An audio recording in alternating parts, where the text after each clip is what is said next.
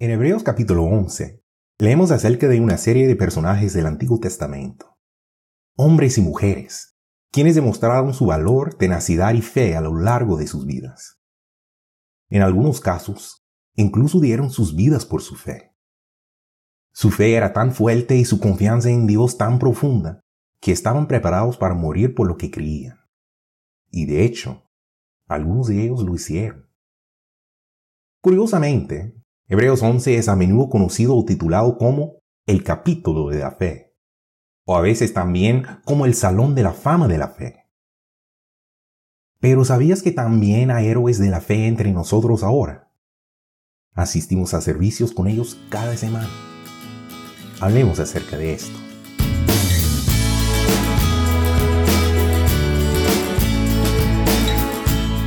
Hola a todos, mi nombre es Corbin Jackson y esta es una traducción del podcast de John Pinelli, en Algo para Reflexionar, el podcast para jóvenes y jóvenes adultos de IDAM.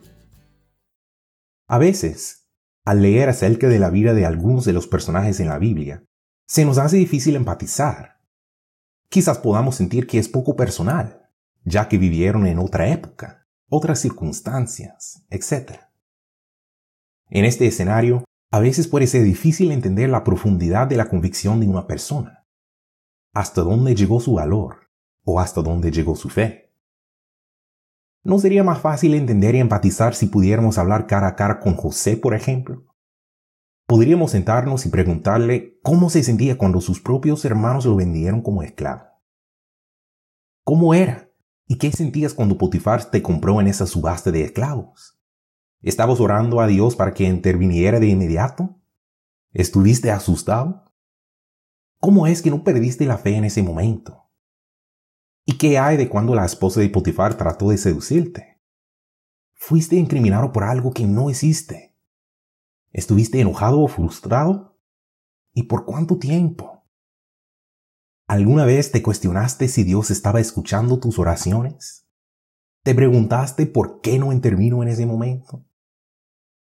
Sin duda José no es el único con quien querríamos hablar. ¿Qué tal sentarnos a hablar con Sadrach, Mesach y Abednego?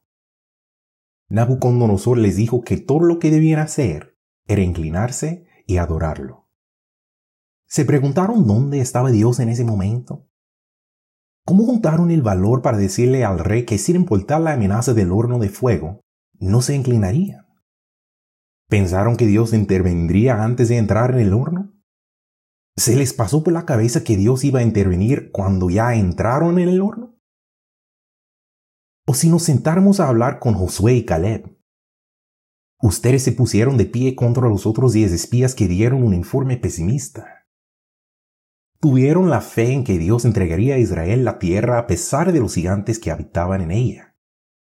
Hablaron de una manera elocuente y con convicción acerca de la promesa de Dios de dar a Israel la tierra.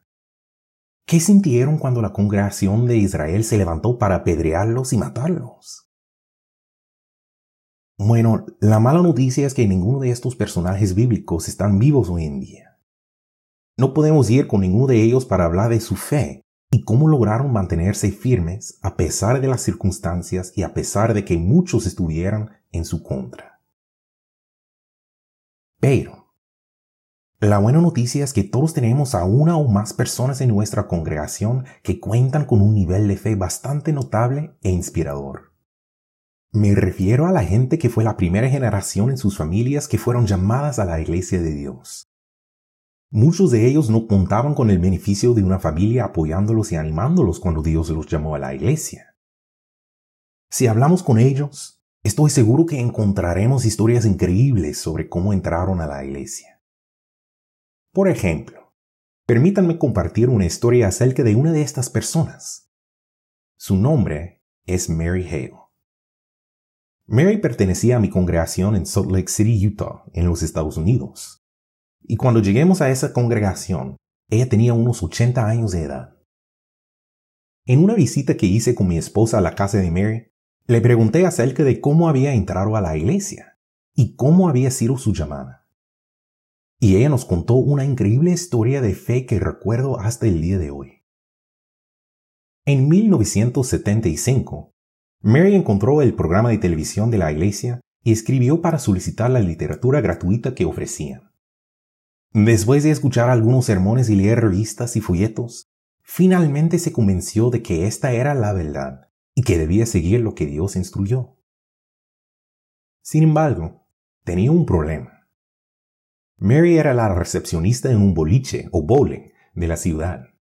No era un trabajo de tiempo completo, pero sus días más ocupados eran el viernes por la noche y todo el día del sábado. Además de trabajar en ese lugar, Mary y su esposo habían creado una pequeña empresa. Y el dinero que necesitaron para abrir el negocio y comprar los primeros suministros se los prestó ni más ni menos que su jefe en el bowling. Debido a que Mary entendió que debía guardar el sábado y por lo tanto no podía seguir trabajando ese día, empezó a pensar cómo le diría a su jefe que debía renunciar. Temía que él le pidiera de vuelta inmediatamente el dinero que le había prestado, dinero que no tenían en ese momento. El monto que su jefe le había prestado era de 2.950 dólares, lo cual quizás ahora no suene como demasiado, pero en 1975, 2.950 dólares era muchísimo dinero. Sin embargo, y a pesar del miedo, Mary sabía lo que tenía que hacer. En casa, escribió su carta de renuncia a su jefe, la puso en un sobre y planeó entregársela ella misma. No estaba segura si él se molestaría y le pediría el dinero prestado de vuelta. Pero de lo que sí estaba segura era que ella no iba a ir en contra de Dios. Al salir de la casa y antes de subirse a su auto para ir a entregar la carta, se detuvo en su buzón de correo. Ahí encontró un sobre la dirección de origen le parecía familiar, pero no podía recordar de dónde era. Lo abrió y se dio cuenta de que era de una empresa con la que ella y su marido habían hecho negocios hace muchos años. La empresa les debía dinero, pero nunca se los pagaron. Y para evitar problemas, simplemente lo dejaron pasar. Pero en ese sobre, además de unas disculpas por la demora en el pago, encontró un cheque por 2.950 dólares, la cantidad exacta que ella y su marido debían al dueño de Bowling. Luego de llorar por un momento por el milagro que acaba de vivir, manejó hasta el bowling para encontrar a su jefe y entregarle la carta junto con los 2.950 dólares que le debía.